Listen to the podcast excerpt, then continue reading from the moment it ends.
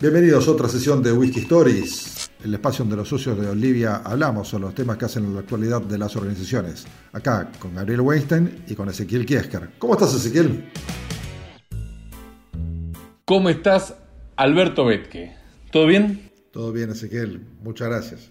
Vamos a hacerlo inicialmente un poco rupturista, ¿sí? El inicio de este podcast. Yo les propongo un juego, muchachos, y es repechaje de crisis históricas de los últimos 30 años que puedan nombrar.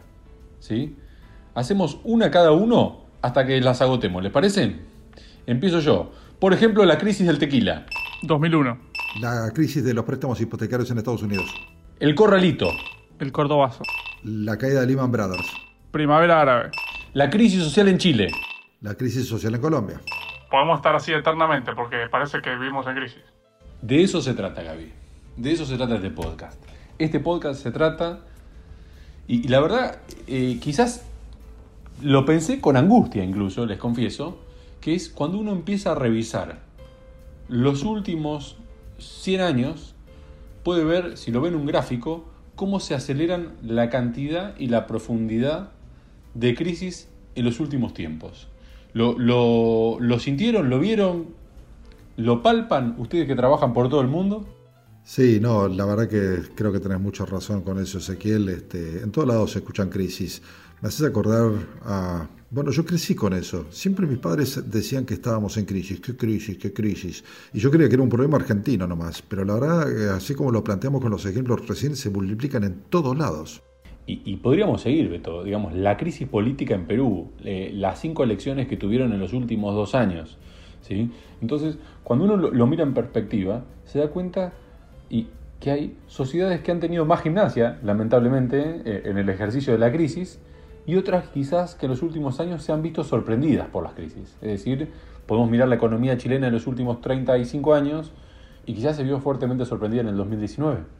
30 años de estabilidad económica y de repente creo que la pregunta que nos interpela es, ok, y llega la crisis y nosotros como organización, como individuos, como C-Level, como directivos, ¿Qué hacemos con eso?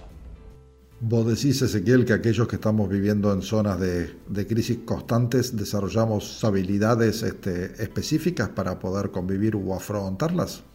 Y no necesariamente atado a la geografía. ¿sí? Digo, no por vivir en Argentina somos a prueba de crisis, pero sí, digamos, eh, creo que eh, eh, como cualquier deporte, si la crisis fuera un deporte, eh, podés aprender a convivir, a lidiar y afrontar ese proceso de crisis con distintas opciones, ¿no? Digamos, una opción donde puedas encontrar oportunidad y otra opción donde lo vivas como un ancla. Me gusta que veas el vaso siempre medio lleno. Ahora, estar en crisis está buenísimo. No necesariamente, digamos. Creo que no elegimos la circunstancia, pero quizás podemos hacer algo con eso no sé, yo de tanta crisis, la verdad, si tengo que pedir un deseo, pido estabilidad, no me rompan. Ok, supongamos que los tres coincidimos que si pudiéramos pedir un deseo, no nos vendrían cinco años de tranquilidad, ¿no? Y de repente aparece una pandemia y un murciélago en una sopa o en un laboratorio, no sabemos bien dónde cayó, pero ahí tenemos otra global, profunda y, y parece eterna. Entonces, pero yo a grandes rasgos, si quieren, les quería compartir el estudio que estamos realizando en Olivia en este momento. ¿sí? Y que por lo menos para decir, tratar de, pusimos una tesis, porque si hay algo que me llamó la atención durante el 2020 es que compañías en la misma categoría, en el mismo rubro, ¿sí? en la misma industria, algunas extremadamente exitosas y otras que estaban a, puntos de quebrar. Y era difícil comprender esa situación a partir de la demanda y el consumo, porque al estar en la misma industria y eh, con los mismos recursos, como a una le va bien y a otra le va mal. Eso es lo que me desvelaba durante todo el segundo semestre del año pasado. Y, encontramos como algunos patrones en común eh, en esas dos circunstancias. ¿sí? Y, en general decimos, y pensemos que son como dos polaridades, cómo una persona o una organización afronta el proceso de crisis. Y, y lo denominamos sintéticamente y con cariño crisis mindset. En eso que decimos, hay características que tienen las organizaciones que sacan ventaja y consiguen una oportunidad en este contexto, y aquellas que son víctimas y sobrevivientes del proceso. Ezequiel, interesante eso, lo de crisis mindset. Eh, pero y, la crisis mindset sirve también para, tema, para tiempos de estabilidad? A ver, me vino a la mente el general Patton. El general Patton ganó una guerra, cuando terminó la guerra lo mandaron a su cosa y se murió. Parece que solamente andaba bien en tiempos de guerra. Interesante, pobre Patton, ¿sí? Eh, pero yo creo que eh, en este caso, ¿sí?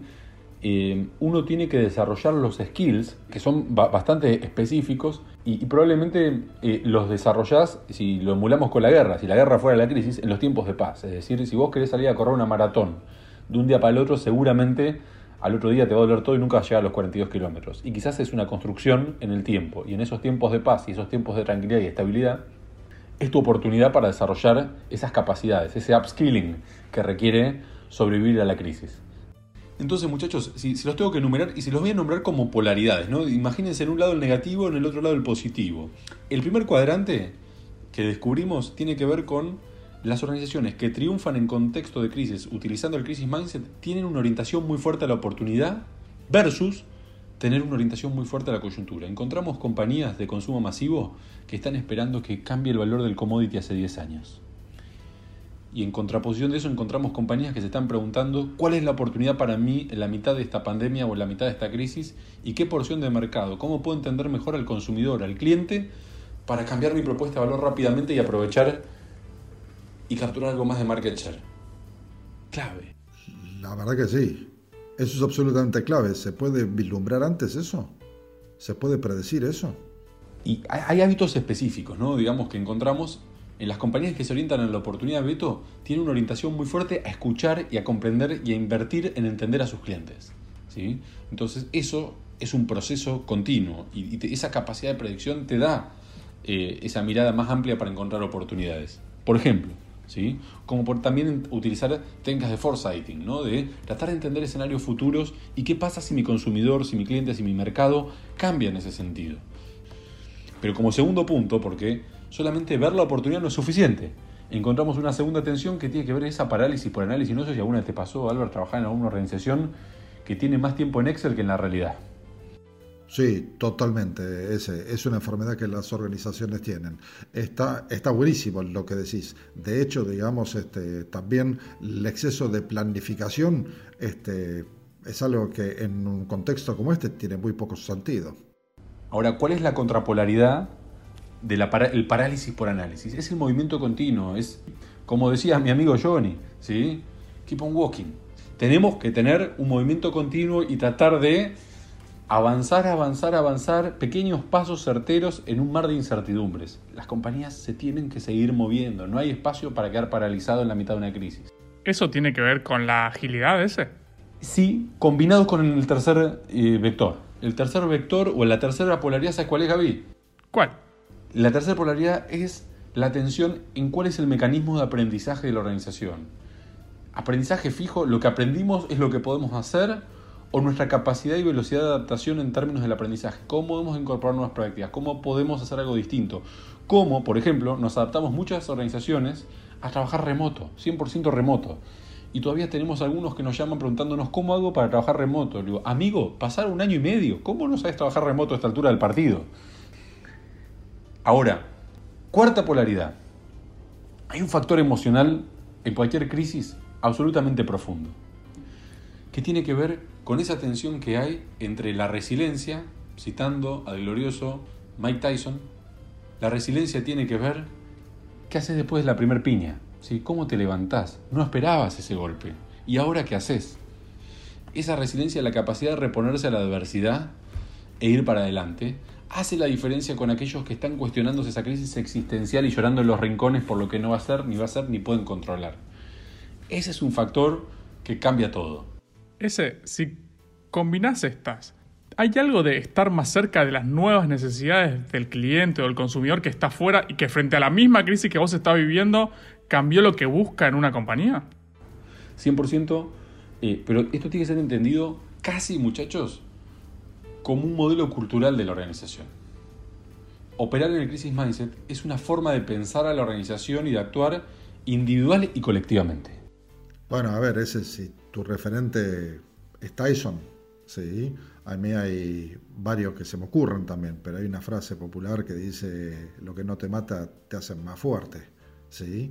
Este, ¿Qué significa esto? Que vos decís que una crisis no es solamente sobrevivir, sino que también es sobreponerse y crecer.